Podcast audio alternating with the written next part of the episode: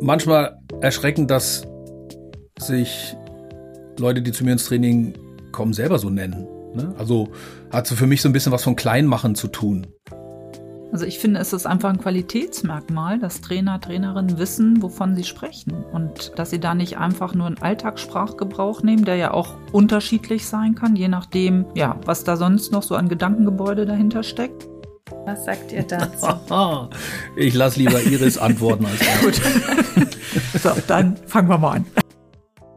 Hallo und herzlich willkommen. Ich bin Jona und ihr hört den Kanes Podcast. Ich freue mich heute, den ersten Teil von unserer Reihe zum Thema Wording zu präsentieren. Die Macht der Worte ist nicht zu unterschätzen, auch nicht im Hundetraining. Worte können Angst machen, romantisieren oder auch genau den Punkt treffen. Die Hundewelt ist voller etablierter Begriffe, die aber nicht selten auch gar nicht mehr so ganz genau hinterfragt werden. Und das hat Auswirkungen auf die Wahrnehmung über unsere Hunde. Für diese Folge habe ich über ein Jahr lang einige Worte gesammelt und mir für volle Wissens- und Erfahrungspower gleich zwei ExpertInnen eingeladen. Ich bin gespannt, ob die beiden immer einer Meinung sein werden und freue mich sehr auf Dr. Iris Mackensen-Friedrichs und Rainer Dorenkamp. Hallo Iris, hallo Rainer. Schön, dass ihr im Podcast zu Gast seid und schön, dass ihr zusammen im Podcast zu Gast ja, seid. Ja, das finden wir auch. Oder ich zumindest. Hallihallo. Ich finde es auch. Hallo, auch von meiner Seite. Also wir haben ja heute sowas von geballte Canis Power. Ähm, ich bin schon richtig, richtig gespannt. Und wir haben heute ganz, ganz viele Wörter für diese Folge gesammelt. Tatsächlich nicht von HörerInnen, sondern wir haben die Wörter gesammelt. Wir wollen nämlich über das Thema Wording sprechen. Also was für Begriffe kann man so im Hundetraining benutzen? Warum machen manche Begriffe vielleicht auch gar nicht so viel Sinn, wenn man genauer hinschaut? Genau, darum soll es heute gehen. Was würdet ihr sagen, warum ist diese Folge wichtig oder warum ist das Thema wichtig, sich mit den Worten ein bisschen genauer auseinanderzusetzen? Ich merke es halt immer so, wenn wir in der Ausbildung tätig sind, dass viele Begriffe zum einen alltagssprachlich benutzt werden und das widerspricht häufig dem, nicht immer, aber oft dem, was wir so im Alltag haben. Da wäre Rudel gleich so ein Begriff. Das kann erlernte Hilflosigkeit sein, das kann Bestrafung sein und das führt dann häufig zu Missverständnissen. Also auch wir müssen ja als Trainer, Trainerin wissen, wenn Kunde, Kundin zu uns kommt, dass sie vielleicht auch ein anderes Verständnis von den Wörtern haben als wir. Und das ist für uns einfach auch wichtig zu klären, was sie dahinter verbirgt, was sie darunter verstehen, damit wir nicht aneinander vorbeireden. Und vielleicht auch mal Sachen ausreden müssen. Erlernte Hilflosigkeit wäre für mich so ein Begriff, der immer sehr schnell in aller Munde ist, womit aber auch einfach schlichtweg Angst gemacht wird. Und wenn man mal genauer guckt, das werden wir nachher, glaube ich, auch noch als Wort mit dabei haben oder als Begriff, dass das sehr unwahrscheinlich ist, dass wir das bei unseren Hunden hergestellt kriegen. Ja. Und das ist ja auch kein Ziel. Ja, ich finde auch wichtig, dass diese Folge, dass man sich ein bisschen mehr Gedanken macht über gewisse Begriffe, bevor man sie verwendet. Und ich würde das erstmal auf zwei Ebenen auch sehen. Wenn ich jetzt mit äh, Fachkolleginnen spreche, dann ja, würde ich ein bisschen erwarten, dass da auch Begrifflichkeiten klar sind, gibt ja auch gewisse Definitionen. Im Hundetraining bin ich eher ein bisschen großzügig, da versuche ich ähnlich wie Iris ja schon gesagt hat, zu erörtern, verstehen die Leute das gleiche wie ich darunter, also sprechen wir vom selben. Und mich hat das am Anfang bei Canis immer ein bisschen genervt mit diesen Definitionen. Mittlerweile sage ich, ohne Definition kommt man gar nicht aus. Also es geht so viel Energie verloren, wenn man über ein, ein Wort, also ein Wort irgendwie benutzt im Gespräch und dann irgendwie nach fünf Minuten feststellt, wir reden komplett aneinander vorbei, weil wir haben eine andere Definition oder eine andere Verknüpfung mit diesem Wort, wie das schon sein kann. Entweder gibt ja verschiedene Disziplinen, aus denen man gucken kann. Ich kann in der Biologie gucken, ich kann in der Pädagogik gucken, ich kann in der Philosophie, in der Psychologie. Das heißt erstmal, wo kommt das Ganze her? Und je nachdem, was einer auch für einen Background hat, kann es dann einfach passieren, dass man viel Energie reingesteckt hat und hat aneinander vorbeigequasselt. Mhm. Würdet ihr sagen, es hat einen Einfluss auf die Trainingsqualität, also von TrainerInnen, wie sehr die sich vielleicht mit manchen Worten auseinandergesetzt haben oder welche Worte sie vielleicht auch nicht bewusst benutzen oder bewusst benutzen? Also ich finde, es ist einfach ein Qualitätsmerkmal, dass Trainer, Trainerinnen wissen, wovon sie sprechen und dass sie da nicht einfach nur einen Alltagssprachgebrauch nehmen, der ja auch unterschiedlich sein kann, je nachdem, ja, was da sonst noch so an Gedankengebäude dahinter steckt. Und ein guter Trainer, eine gute Trainerin weiß, wie Dinge definiert sind und ist für mich auch in der Lage, das wieder angepasst an den Kunden, Kunden so zu verwenden, dass es auch Sinn macht. Das heißt nicht, dass man im Training jedes, ähm, jeden Fachbegriff klären muss. Also das ist Unsinn. Aber das würde ich von einem Trainer erwarten, einer Trainerin, dass sie wissen, was dahinter steht.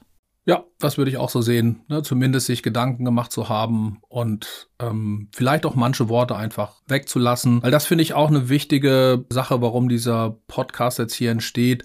Es werden so viele Begriffe in der Hundeszene einfach rausgeschossen, wo manche Leute entweder gar nicht wissen, was sie bedeuten, haben sich nie Gedanken drum gemacht. Leute kriegen Angst gemacht, Leute äh, sind verunsichert durch die, durch die Worte. Und ja, da wäre es schön, wenn man sich ein bisschen mehr Gedanken drum machen würde und vielleicht einfach ein paar Sachen weglässt. So. Mhm. Dann starten wir doch mal mit dem ersten Wort. Ein Wort, das ich tatsächlich fast nie benutze, ähm, mittlerweile nicht mehr. Es heißt Impulskontrolle. Benutzt ihr das Wort Impulskontrolle und was steht da überhaupt dahinter? Was bedeutet das überhaupt? Mhm. Also benutzen tue ich das im Training eigentlich relativ selten. Wenn man guckt, wo es herkommt, ist ja eher was, ähm, was aus der Psychologie kommt. Da geht es auch eher dann um Impulshemmung, dass man, wenn man einen Impuls hat für eine bestimmte Handlung, dass ich den hemmen kann letztendlich dann auch kontrollieren. Und da haben wir viele Faktoren, die mit reinkommen. Also wenn Hunde eine bestimmte Genetik haben, meinetwegen, ich habe einen Jagdhund, der dann, äh, wenn er einen Hasen sieht, natürlich den Impuls hat, da hinterher zu flitzen, also wenn er die entsprechende Genetik hat. Und das sollte er bei uns dann auch irgendwie lernen, dass er diesen Impuls zumindest ein wenig gehemmt kriegt oder dass wir es schaffen, den Impuls bei dem Hund zu hemmen. Das wäre ein Punkt. Also es kommt eine Genetik mit rein, es kommt Vorerfahrung mit rein. Also da ist auch viel Erlerntes mit dabei. Man weiß in der Psychologie, dass wenn man eine hohe Frustrationstoleranz hat, dass man, also in diesem Bereich, dass man dann auch eher eine Impulshemmung oder eine Impulskontrolle herstellen kann. Aber letztendlich heißt, also es sind wieder viele tolle, schlaue Worte, eigentlich nur dafür, dass man sagt, du machst das nicht. Und mhm. ähm, ich, ich bin ganz dabei, dass man Frustrationstoleranz herstellen muss, von klein auf an in vielen Bereichen und dass man auch eine Impulshemmung herstellen sollte. Aber ich weiß nicht, ob man immer diese vielen Worte dafür braucht. Ja, das ist die Frage. Ich benutze den Begriff so gut wie nie. Bei mir ist es so ein kleines Unwort geworden. Ich spreche in der Regel nur von Frustrationstoleranz. Das wäre für mich die Überschrift. Und wie Iris ja gesagt hat, mit einer hohen Frustrationstoleranz habe ich auch eine höhere Impulskontrolle. Und auch da würde ich, nennen wir so einen Border Collie, da haben Leute gezüchtet, dass der Bewegungsreize annimmt, dass der den beobachtet, dass der sich schnell von so einem Bewegungsreiz ansprechen lässt. Das heißt, da hat man bewusst eine Impulshandlung reingezüchtet. da kann doch kein Trainer oder keine Trainerin hergehen und sagen, der hat keine Impulskontrolle. Das war so gewollt, dass der so reagiert. Und jetzt müsste man, wie Iris gesagt hat, Impulskontrolle müsste man ja erstmal rassespezifisch abhängig machen. Und natürlich gibt's andere Hunde, die auf Bewegungsreize von mir aus eine Haus mitgebrachte Impulskontrolle haben, weil sie schlicht und ergreifend gar nicht interessiert. Mhm. Weil sagen nicht, Bewegungsreize ist nicht so meine Welt. Und ich würde auch eher diese Dinge Impulshandlung, Impulshemmung und ich würde das eher als Lernprozess sehen. Das heißt, wenn ein Hund einem Impuls entspricht, weil es im Idealfall jemand reingezüchtet hat, das aber nicht in unser Leben passt, dann wird hier über einen Lernprozess eine Hemmung hergestellt und ob das dann dazu führt, dass der Hund sich selbst kontrolliert, seinen Impuls innerorganistisch kontrolliert, das weiß ich nicht so genau. Also das weiß nicht, vielleicht weiß Iris das, ob es da Untersuchungen zu gibt, ob das dann irgendwie innerorganistisch zu einer Kontrolle führen kann. Ich würde das eher banalen Lernprozess nennen. Frustrationstoleranz ist wichtig und man darf muss ein Hund hemmen, wenn er irgendwelchen Impulsen folgt, die nicht in unser Leben passen. Ob es jetzt Untersuchungen gibt, da bin ich jetzt auch überfragt, da habe ich jetzt auch nicht mal extra nachgeguckt. Bei Menschen ist es so, dass man, also so ist ja Impulshemmung dann auch ähm, definiert, dass Mensch weiß, auch wenn er jetzt dieses Verhalten macht, obwohl es negative Konsequenzen haben kann. Ja, und beim Hund, das ist wie Rainer sagt, das ist eine Sache des Trainings. Wenn der Hund jetzt meinetwegen dem Bewegungsreiz unkontrolliert nachgehen wollen würde, dass wir das dann hemmen. Da sprechen wir nachher wieder auch wieder über eine Bestrafung im lerntheoretischen Sinne. Und ich vermute mal, ich meine, Hund kann man ja auch nicht hinter die Stirn gucken, aber es wird dann schon so sein, dass er sich überlegt, kurzfristig, ob man das macht oder nicht. Auch abwägend, ob man die Bestrafung dann wieder in Kauf nimmt. Ne? Aber natürlich nicht auf der kognitiven Ebene, wie wir das machen. Mhm. Das ist ja auch im Training häufig ein ganz großes Thema, dass man sagt, wir machen heute eine, Also nur noch Übungen zur Impulskontrolle oder heute haben wir ganz viele Übungen zur Impuls Impulskontrolle für euch mitgebracht. Ähm, wie könnte man das jetzt übersetzen? Ich weiß nicht, ähm, was damit konkret gemeint ist. Da müsste man den Trainer, die Trainerin konkret fragen. Was ich manchmal so am Rande mitkriege, da sind wir dann aber eher bei der Basis, bei der Frustrationstoleranz, dass da gerne mal probiert, probiert wird, dass ein Hund sich ablegen soll, meinetwegen, und andere Hunde spielen. Und wenn er da brav liegen bleibt, um die Frustrationstoleranz aufzubauen, wird er mit Belohnung gearbeitet. Ob das jetzt Futter ist oder Streicheleinheit. Und das geht für mich auch wieder dran vorbei, weil eine Frustrationstoleranz erreiche ich schlichtweg nur durchs Aushalten. Und nicht, dass ich wieder eine neue Erwartungshaltung schüre, ähm, dass es gleich ein Leckerchen gibt. Also es ist auch so definiert. Es kann nicht sein, dass ich ähm, über einen Ersatz das dann aushalten kann, sondern man muss konkret die Situation aushalten. Und da kann ich nicht mit Belohnung obendrauf arbeiten. Das ist wieder ein Versuch, dass man es irgendwie schöner gestaltet. Ich meine, es ist nicht schön, Frust aushalten zu müssen, das wissen wir alle, aber es hilft nichts. Da müssen wir einfach ran. Und das wäre für mich erstmal die Basis und dann geht man los und guckt, wo man eine Impulshemmung reinsetzen kann. Ich sehe da sogar die Gefahr, das, was Iris so beschrieben hat. Der Hund soll das aushalten. Jetzt will man quasi die Ruhe und das Ausgehaltene belohnen. Ne, und wenn sich ein Hund jetzt meinetwegen über Futter belohnen lässt, dann ist er doch schon wieder in Erregung, wenn ich komme. Also das heißt, ähm, ein Nichtverhalten, also sich nicht erregt zu verhalten, kann ich doch gar nicht belohnen. Das heißt, ich weiß am Endeffekt gar nicht, was ich belohne und wenn es dumm läuft, belohne ich dann wieder die Erregung, weil er dacht, jetzt kommt er, jetzt gibt's hier ein Leckerchen. Also ähm, ja, es ist schwierig und was ich halt so schade finde, da haben Leute mit ihren Hunden, die zu mir ins Training kommen, ganz toll einen Hund Frustrationstoleranz beigebracht landen dann in der Hundeschule und sagen, oh, der hat gar keine Impulskontrolle.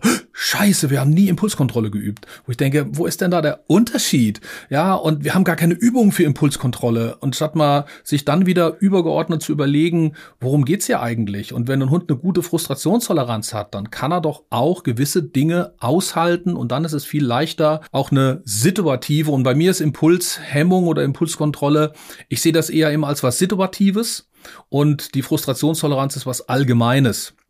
Und natürlich kann ich dann situativ nochmal so eine Impulshemmung trainieren. Ne? dann habe ich halt sowas Situatives, was ja auch, dann wird der Hund hingelegt, dann wird ein Ball geworfen. Ne? Es wird aber häufig nur an den äußeren, also es wird nur gemessen, bleibt er liegen, und es wird gar nicht geguckt, wie bleibt er liegen. Und wenn der Hund quasi bebt und zittert, bleibt aber liegen, dann führt er erstmal nur den Gehorsam des Platzes aus. Aber der Organismus ist doch trotzdem dann in Erregung. Und für mich hätte ein Hund eine Impulskontrolle oder eine Impulshemmung, wenn er da einfach liegt und pennt, sagt, das hat mit mir nichts zu tun. Mein Organismus kommt gar nicht in Wallung ähm, und nicht nur über den Gehorsam liegen bleiben, sondern dann muss man auch hingucken, wie der Körper ist. Mhm. Und für mich wäre es auch so, dass das wirklich die gute Frustrationstoleranz wäre, dass er das aushalten kann. Und bei mir wäre es, also jetzt, wenn ich jetzt mit der psychologischen Definition käme, dann wäre wirklich die Impulskontrolle oder Hemmung, dass der Hund nicht nach vorne geht. Da darf er meinetwegen auch ein bisschen aufgeregt sein, aber oder erregt, aber er darf nicht durchstarten. Na, und die Basis wäre einfach die Frustrationstoleranz. Mhm. Okay, dann nächster Begriff. Jupp. Mhm. Will to please. Hat mein Hund den jetzt? Ich habe einen Aussie. Hat er den jetzt? Habe ich den mitgekauft? Wie ist das? Muss den umtauschen. Ja, den hat man Stand mitgekauft. doch im Vertrag, oder? ja, ganz spannend. Also Will to please. Ich habe dann, also ich habe so ein bisschen rumgegoogelt. Es ist, glaube ich, einer der wenigen Begriffe, die sonst nirgendwo auftauchen. Also weder in der Biologie noch in der Pädagogik, sondern das habe ich immer nur, da sind immer nur Verweise auf die Hundeszene gekommen ähm, ob das nicht wirklich der einzige Begriff ist, der in der Hundeszene quasi seine Berechtigung hat oder aus der Hundeszene kommt, weiß ich nicht genau. Vielleicht müsste man noch mal ein bisschen mehr googeln oder sowas. Ich würde ja behaupten, der kommt irgendwie ne, aus England, aus der Retriever-Szene. Hm? Und aber ich sehe schon, ihr wackelt hier beim Kopf, ihr habt bestimmt andere Herkünfte. Naja, wir haben beide mal Hütehunde gehabt oder haben sie noch. Und wir sagen natürlich, es kommt aus der Hütehundszene. Aber ist, glaube ich, auch egal. Also ja. ich ähm, habe da auch ja. nichts gefunden. Für mich ist das einfach ein Begriff für Trainierbarkeit, also dass sich ein Hund gut leicht trainieren lässt, weil er mitarbeiten möchte in einem bestimmten Bereich. Und ich kenne den Begriff auch tatsächlich nur aus dem Hundebereich. Also wir könnten übersetzen, will to please gefallen wollen auf mhm. Deutsch oder wie würdet ihr das übersetzen? Ja. Würde für mich passen. Ja, ne?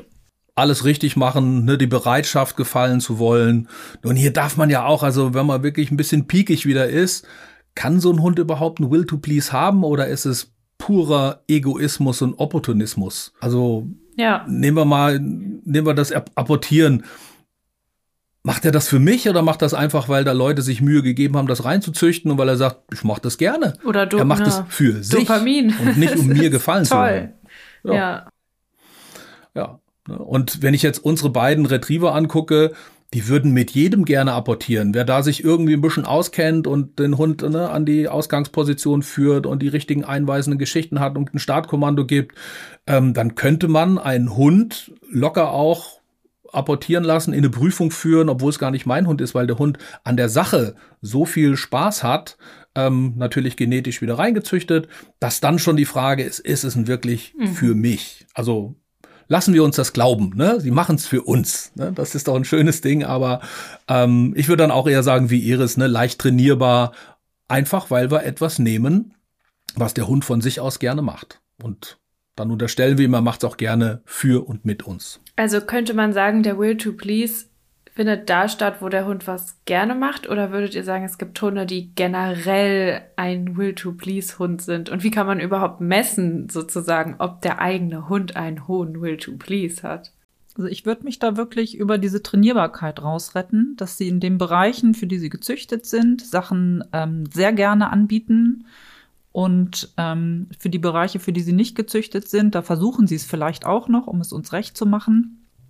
Aber da klappt es dann nicht so gut. Wenn ich an meine Collie-Hündin denke, die macht quasi sehr gerne viele Sachen mit, ob das jetzt ein Obedience-Bereich wäre, früher ähm, Agility, Longieren hat es auch gut mitgemacht. Nasenarbeit war ein bisschen schwieriger, aber da sie gerne mit Menschen arbeitet, also sie ist leicht trainierbar, hat sie auch das versucht. Jetzt nicht mit so einem krönenden Erfolg, aber es, ähm, es geht. Und ich glaube auch, dass unser ähm, großer Münsterländer, der würde auch versuchen, Agility mitzumachen, ähm, Longieren und solche Sachen, aber natürlich nicht mit dem Erfolg, wie das vielleicht ein Aussie oder ein Border Collie machen würde. Ich würde ja Will to Please auch erstmal gar nicht an Erfolg knüpfen. Ne? Also kann mir da gut vorstellen, dass ein Hund, der irgendeine Tätigkeit, eine Beschäftigung macht, die gar nicht seiner Genetik entspricht, dass er aber trotzdem gerne mit seinem Mensch zusammenarbeitet, ähm, weil er sagt, du, da machen wir irgendwas gemeinsam, ist eine tolle Sache. Und das, ich würde es nicht an Erfolg knüpfen. Ne? Mhm. Ne? Und ähm, was ich so gefunden oder gelesen habe, ähm, steht wirklich für dieses leicht trainierbare, also dass dann Hunde wirklich ähm, freudig und gerne Dinge mitmachen, leichtführige Hunde. Also es taucht halt häufig ne, beim beim beim Aussie Border Golden, ne, das sind so die Hunde, wo dieser Begriff ähm, am meisten auftaucht. Wäre der dann mehr in der Arbeitslinie verankert für euch? In Arbeitslinien? Ja, zumindest ist er da so gezüchtet, dass man da auch gut mitarbeiten kann. Wenn ein Hund eine zu hohe Trainierbarkeit hat, also zu viel Spaß an diesen ganzen Arbeiten mit Menschen, dann kann das auch dazu führen, dass man nicht die Leistung so bekommt, weil sie einfach viel zu aufgespult sind, zu unkonzentriert. Das heißt aber nicht, dass wenn man aus einer Showlinie einen Hund holt, dass sie das nicht haben. Nur da weiß man nicht genau, in welche Richtung es geht. Hat er weniger oder mehr im Vergleich zur Arbeitslinie? Und eine Arbeitslinie denke ich mal, guckt man drauf, dass das in dem Bereich ist, wie man auch optimal mit denen arbeiten kann. Mhm. Ja, und es kann ja auch irgendwie in eine Richtung kippen. Also wenn man jetzt, also ich gucke immer so ein bisschen aus der Apportierrichtung, wo es ja verschiedene Aufgaben gibt, wo der Hund natürlich auch sehr selbstständig arbeiten soll und man braucht immer so eine gewisse Gratwanderung zwischen ne, leicht trainierbar, leichtführig, aber auch eine gewisse Selbstständigkeit und dass man auch aufpasst, dass dieses Will to Please nicht kippt dass man die Hunde auch ein Stück weg verunselbstständigt, weil sie einfach, was soll ich machen? Also dann nur noch nachfragen und quasi nichts mehr eigenes machen können, was ja bei, also je nach Beschäftigung kann man das ja überhaupt nicht gebrauchen, ne, dass er dann nur noch nachfragt und nur noch für dich, weil dann geht ja auch ein Stück weg die Selbstständigkeit des Hundes verloren, auch eine trainierte Selbstständigkeit, eine Aufgabe zu lösen wenn man Trail nimmt oder sowas. Ne? Also das, was Iris schon mal in der Folge angesprochen hat, mit, dass man so eine reine Reizreaktionsmaschine schnell auch so aus solchen Hunden machen kann, weil die darüber nur funktionieren würden. Also wirklich Hunde, wo du eigentlich kaum bestrafen müsstest, aber der Tagesablauf ist sozusagen nur wie von Trick zu Trick aufgebaut. Ja, man hat bösartig formuliert schon das Gefühl, die brauchen ein Kommando dafür, dass sie pinkeln dürfen. Ne? Und das wäre mir too much. Ja, wo jetzt der Reiz wäre dann allerdings der Mensch, ne, der das mhm. quasi alles vorgibt. Ne? Wo keine Außenreize mehr, ne, sondern der Mensch sagt, gibt alles vor. Das wäre dann schon gruselig. Mhm. Zum nächsten Begriff. So will ich niemals nie genannt werden. Und zwar Frauchen bzw. Herrchen. Was sagt ihr dazu? Nichts. ein No-Go-Begriff. Ähm, genauso wie du möchte ich so auch nicht genannt werden und so nenne ich auch keinen Kunden, Kundin. Ich finde es einen schlimmen Begriff. Kann weg. Ja. Manchmal erschreckend, dass sich Leute, die zu mir ins Training kommen, selber so nennen. Mhm. Ne? Also hat so für mich so ein bisschen was von Kleinmachen zu tun. Ne? So, ähm, ja, also es, äh, es gehört sich nicht. So spricht man die Leute nicht an. Ne? Also, und ich nutze das manchmal, ne, wenn, wenn dann Leute kommen, ja, und ne, ich als Frauchen und so, wo ich denke, wow, wenn man seinem Hund auch, und die meisten kommen ja zu mir ins Training, weil der Hund irgendeinen Blödsinn macht ähm, und brauchen hier irgendwie erzieherische ähm, Unterstützung. Ein Herrchen oder ein Frauchen, pff, also es geht ja darum, dass der Hund einen ernst nimmt. Und wenn ich mich selber so betitel, ähm, dann mache ich mich selber schon so klein und da würde ich das manchmal nennen und, und würde den Leuten über, also dann würde ich den Begriff nutzen, um den Leuten zu sagen, ja, wenn du dich selber als Herrchen oder Frauchen bezeichnest, dann muss man sich auch nicht wundern, wenn der Hund sagt, Herrchen, Frauchen, ich komme nicht, wenn du rufst. Ne? So, wer bist du überhaupt? Ne? Und wenn das jemand unbewusst oder verniedlicht für sich selber und äh, ähm, das alles passt, dann darf er sich gerne so nennen, aber ja, für mich auch ein No-Go geht ein bisschen so gegen die Trainingsphilosophie, ne? dass man sagt, man will irgendwie die Leute, auch wenn ich gerade oft Frauen eher stark machen und fit machen und ihnen Wissen mitgeben und nicht kleiner machen, als sie sind. Mhm. Okay, Begriff Kooperation. Und es gibt ja dann auch so Kooperationsübungen. Was sagt ihr dazu? ich lasse lieber Iris antworten als Gut. so, dann fangen wir mal an.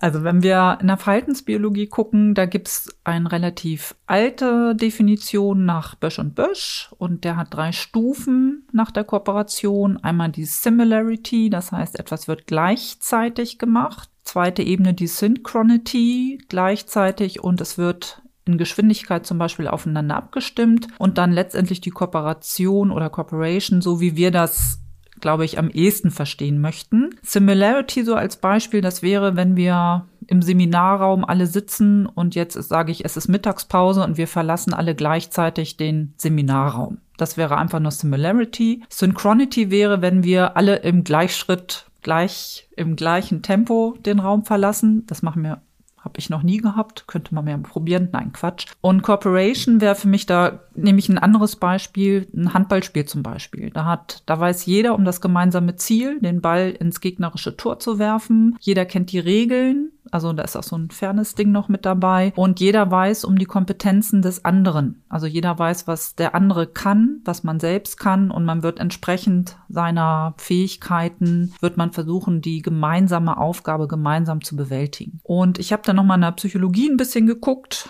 Da sagen sie zunächst einmal, das ist einfach ja übersetzt Kooperation, Zusammenarbeit. Ähm, die gehen von einer sozialen Interaktion aus. Das ist eine sehr weite Definition. Und ein bisschen enger gefasst heißt es da, und das wäre wieder das, was ich auf der dritten Ebene nach Büsch erklärt hatte, dass es ein bewusstes und planvolles Herangehen ist bei einer Zusammenarbeit und dass diese Prozesse eine gegenseitige Abstimmung bedürfen über die, also über die Zielvorstellung. Und auch hier spielt Fairness allen Kooperationspartnern gegenüber wieder eine Rolle und auch in diesem Fall, wir sind ja dann beim Mensch öffentlich anerkannte Regeln. Ja, und ähm, ich weiß, dass Rainer jetzt fragen wird, inwieweit wir das überhaupt bei Hunden haben können. Deswegen übergebe ich jetzt einfach mal. Also die dritte, mal. die dritte Ebene. Ja, die dritte Ebene. Ne? Also das ja. andere, das haben wir ja eher mal. Das kann eine bei Fußgeh-Übung sein. Dann hätten wir das Synchronity.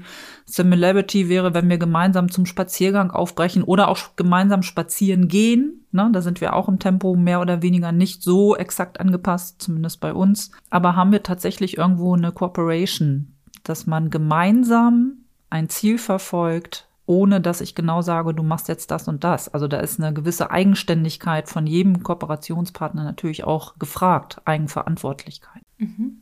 Oder auch Hunde in der Mehrhundehaltung, zum Beispiel, wenn die gleich liegen mhm. und dann fangen die an, sich auch noch zum selben Zeitpunkt zu kratzen. Oder einer fängt an, sich zu kratzen und der andere kratzt sich auch hinterm Ohr. Also finde ich, sieht man auch ganz häufig. Genau. So gleichzeitige Sachen. Ja, und das wäre für mhm. mich halt noch keine Kooperation im engeren Sinne. Ne, das ist einfach eine Verhaltensanpassung. Ähm, da haben wir allilomimetisches Verhalten, aber das ist für mich noch nicht diese Kooperation im engeren Sinne. Mhm. Und mein Unwort ist Kooperationsübung. Weil für mich etabliert immer, Übung hat irgendein Ziel. Meistens hat der Mensch ein Ziel bei einer Übung. Und dann ist ja die Frage, kann man da von Kooperation sprechen? Hatte der Hund dasselbe Ziel? Hat man ihn gefragt? Zum Beispiel, um Ihres Beispiel aufzunehmen, wollte der bei Fuß gehen? Oder muss er bei Fuß gehen? Also hatte er dasselbe Ziel? und äh, kann man dann auch von Kooperation sprechen. Ich habe biologisch nochmal nachgeguckt. Hier ähm, Gattermann schreibt, das gemeinsame Handeln von mehreren Individuen bei der Lösung einer Aufgabe, die im Interesse aller Beteiligten liegen. So, und ist ja die Frage, wo ist das Interesse des Hundes bei etwas? Ne, wenn ich eine Übung mache, ne, Blickkontaktübung, dann erwarte ich ja, dass der Hund mich irgendwann anguckt und jetzt erstmal lerntheoretisch egal, ob, ich, ob es sich lohnt, dass er mich anguckt oder es sich nicht lohnt, wenn er wegguckt. Ich gebe ein Ziel vor. Und wer hat den Hund gefragt, ne, ob das eine Kooperationsübung wird? Und was Iris auch benannt hat, fand ich gut, diese ähm, Entscheidungs- und Handlungsfreiheit beider ähm, Partner. Ne? So. Und gerade bei Erziehung sprechen wir seltenst von Kooperation. Und wenn wir was gemeinsam machen, ne, dann und dann ja, ne, wie Iris das auch eben benannt hat, wenn wir gemeinsam spazieren gehen, zur gleichen Zeit am selben Weg laufen, wäre das ja noch keine Kooperation, sondern wir machen halt was gleichzeitig gemeinsam. Mhm. Und ich habe so ein Beispiel, das hatte ich Rainer auch schon mal erzählt, mit unserem großen Münsterländer, mit Knut. Da kann man so ein bisschen gucken, ob das so ein bisschen schon in die Richtung geht. Mir ist so eine kleine Mikro, weiß nicht, ob das der richtige Ausdruck ist, Mikrospeicherkarte runtergefallen, eine kleine schwarze auf schwarz-graue Fliesen, also blöd wiederzufinden.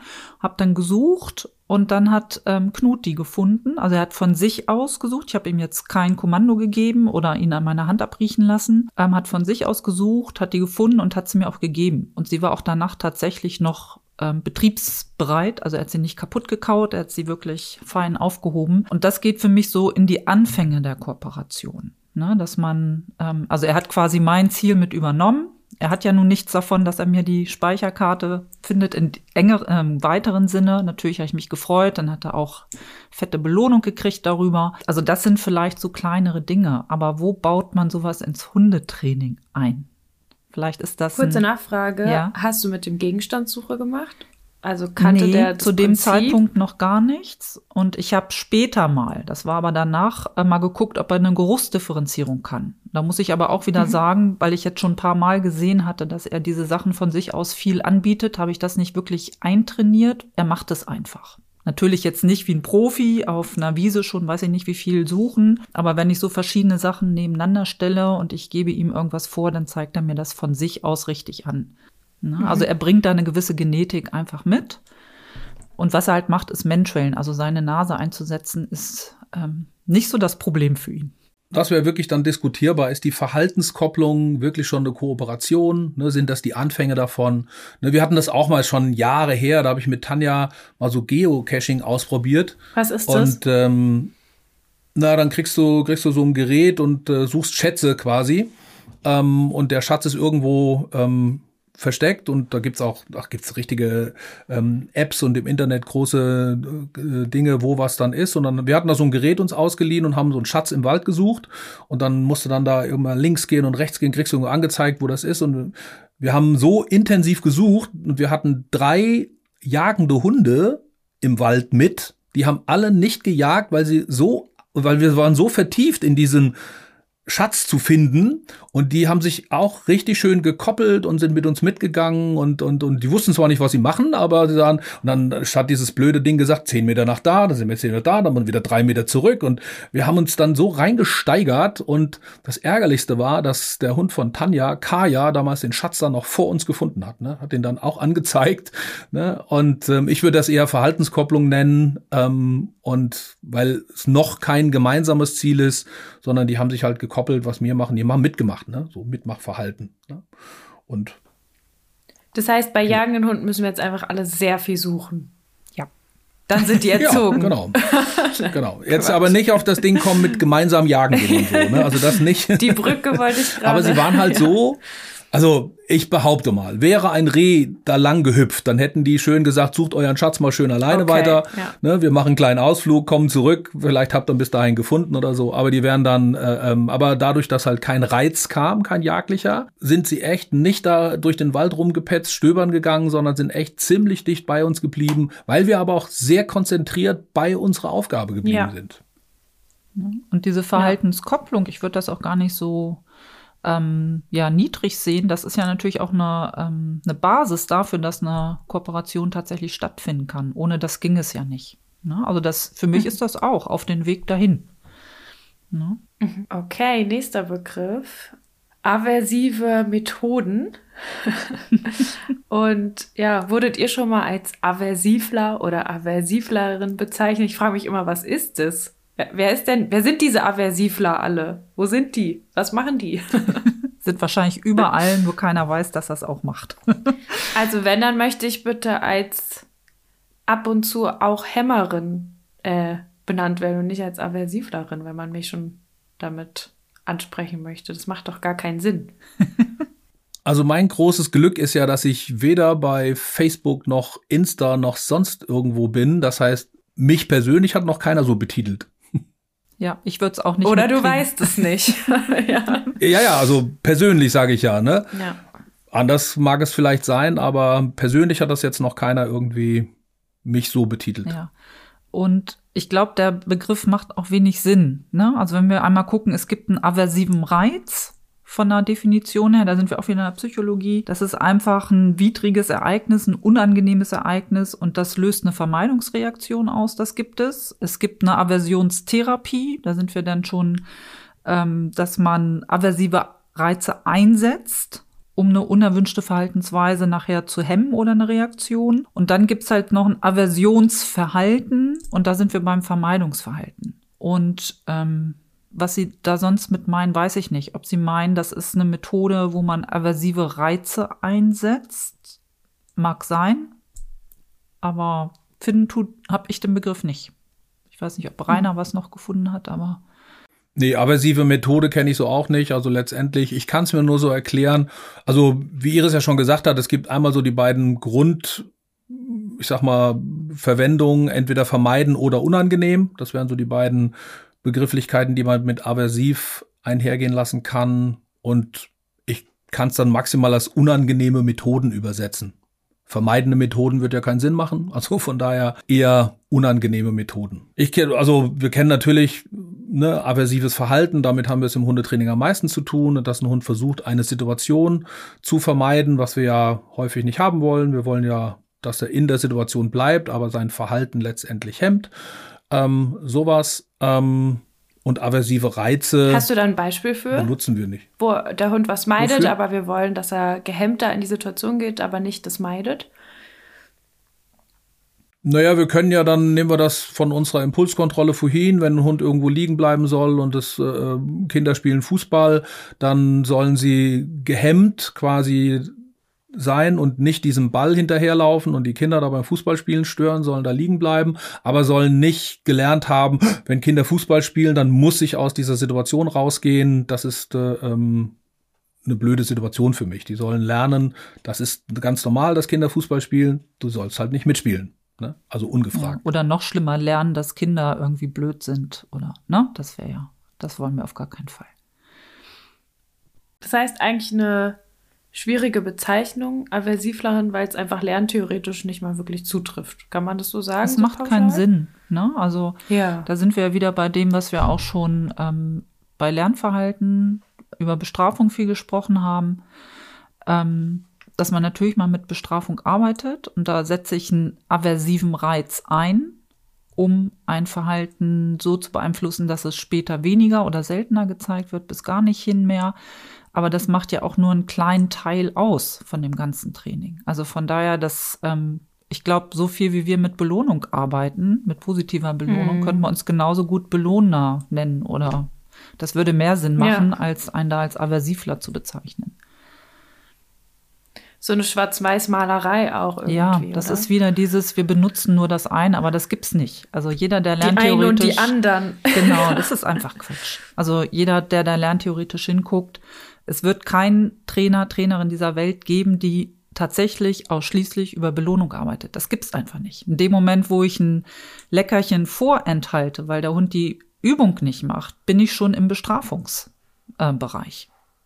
Aber das ist wieder ein anderer Schnack. Also ähm, passend dazu weiter auch ein Begriff, der häufig verwendet wird: Grenzen. Irgendwie auch so ein riesiger Begriff. Aber was fällt euch dazu ein? Benutzt ihr den? Wie sieht's damit aus? Ich benutze den Begriff auch sogar gerne, weil es auch das wieder umgangssprachlich ähm, ja ganz gut Dinge verdeutlicht. Glaube kommt vermutlich mehr aus der Pädagogik, nehme ich mal an, ne? Erziehung, Grenzen setzen. Und ich finde, das ist ja eh bei dem ganzen Wording ähm, so, dass wir häufig aus der Biologie und aus der Pädagogik ähm, Begrifflichkeiten nehmen, weil Biologie erstmal ne Hund Mensch und dann natürlich Erziehung da irgendwie mit reinfällt. Und ja, ich benutze es gerne. Ähm, Grenzen sind ja für mich auch was Notwendiges. Ähm, es gibt ja, finde ich, nichts Schlimmeres, wenn ein Lebewesen grenzenlos aufwächst und quasi Grenzen heißt für mich auch, dass man jemand Orientierung gibt für etwas und es gibt dann auch Halt und Sicherheit. Also von daher finde ich Grenzen, auch wenn das vielleicht umgangssprachlich ein bisschen negativ belegt ist, für mich elementar. Und es ist so blöd, wenn jemand jetzt mit seinem jungen Hund ja sehr wohlwollend und, und Dinge durchgehen lässt und dann irgendwann nach der Pubertät feststellt, dass man nie gesetzten Grenzen irgendwann hinterherläuft. Also ich würde bei Grenzsetzung sogar dafür plädieren, lieber am Anfang ein bisschen strenger und engere Grenzen setzen und innerhalb dieser gesetzten Grenzen darf sich ein Lebewesen frei entwickeln und entfalten. Und nach Einhaltung dieser Grenzen darf man die ja gerne ein bisschen größer machen und ausweiten. Und das ist immer für mich der schlauere und sinnvollere Weg, als ähm, großzügig zu beginnen und dann wieder zurückrudern zu müssen. Das ist dann ja nicht ganz so schön. Mhm. Ja, kann ich gar nichts großartig zu ergänzen. Da bin ich ganz bei Rainer.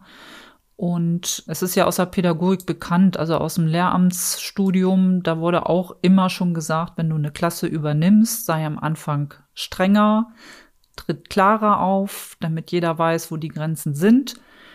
Und dann kann man später auch die Zügel im bildlichen Sinne ein bisschen lockerer lassen. Und das hängt natürlich dann auch wieder, in dem Fall hing es von der Klasse ab. Bei uns im Training sind es dann natürlich die Hunde. Also ähm, welche, wie inwieweit kann ich dann wieder lockerer werden? Und ich finde auch, das geht so weit, ähm, dass eine gute Grenzsetzung das auch ermöglicht, dass Hunde sich in dem Rahmen dann ja auch frei ähm, bewegen können. Also es ermöglicht dem Hund ja auch, dass er Hund sein darf. In bestimmten Grenzen haben wir den Begriff wieder.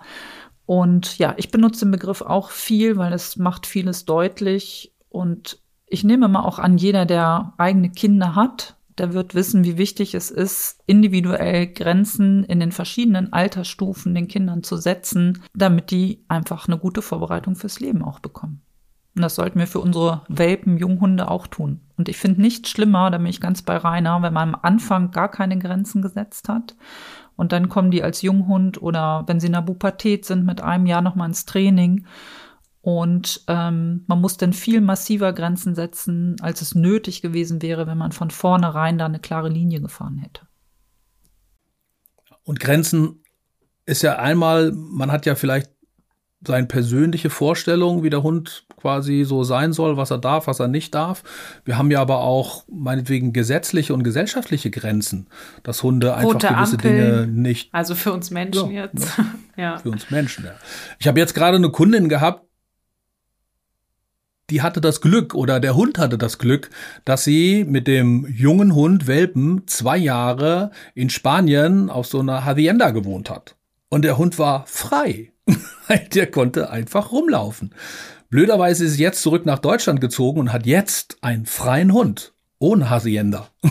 Das ist richtig schwierig, da jetzt wieder zurückzurudern. Für den Hund natürlich ein tolles Leben gewesen in Spanien. Jetzt ist er halt hier in Deutschland. Hier gibt's andere Grenzdarstellungen. Und das muss sie jetzt nacharbeiten.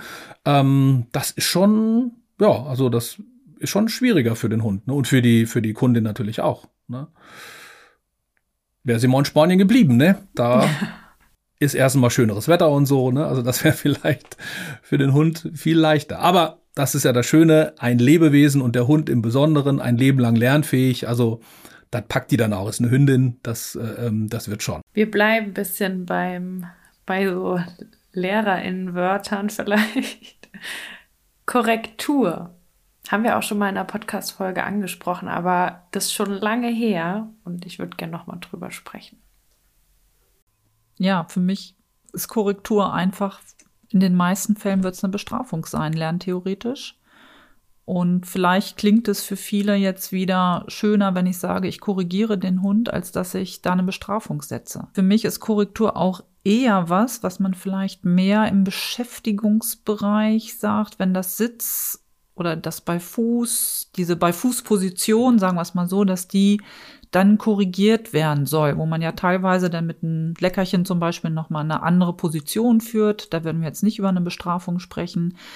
Aber wenn ich so im alltäglichen Leben mit meinen Hunden bin, wenn die nicht auf Rückruf kommen, dann wird bestraft und das ist natürlich auch eine Korrektur.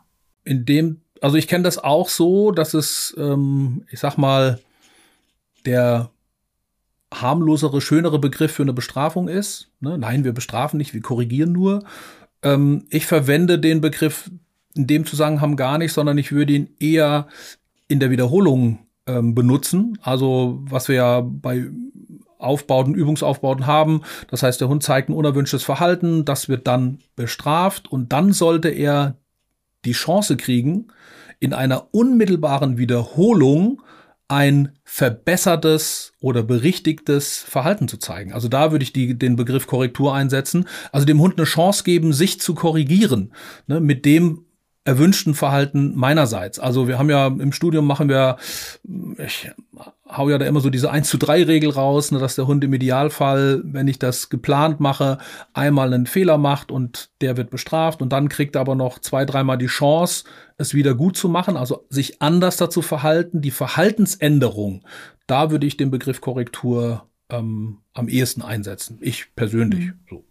Nö, finde ich auch gut. Also Benutzen mhm. tue ich den so im Training eigentlich nicht. Fällt mir gerade so auf. Ja. ja, also ich, da bin ich auch ganz bei Iris. Ne, wir nennen Bestrafung beim Namen und sprechen nicht drumrum und ähm, für den Hund macht es keinen Unterschied, ob wir das jetzt Bestrafung oder Korrektur nennen. Ähm, er zeigt ein Verhalten, es passiert was Unangenehmes und das zeigt in Folge seltener und Hunde machen sich weniger Gedanken um die Begrifflichkeiten, nehme ich mal, als wir.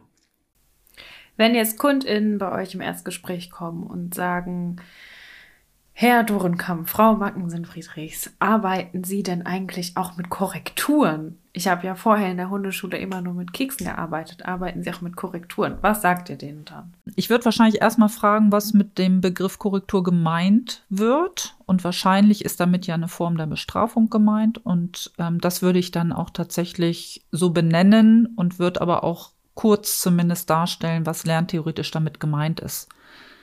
Dass die Menschen nicht meinen, man macht sonst was Schlimmes mit dem Hund, sondern dass es wirklich im Sinne des Hundes für den Hund auch gemeint ist. Ja, ich würde den Begriff auch erstmal stehen lassen, fragen, was darunter verstanden wird und dann aufklären und loslegen.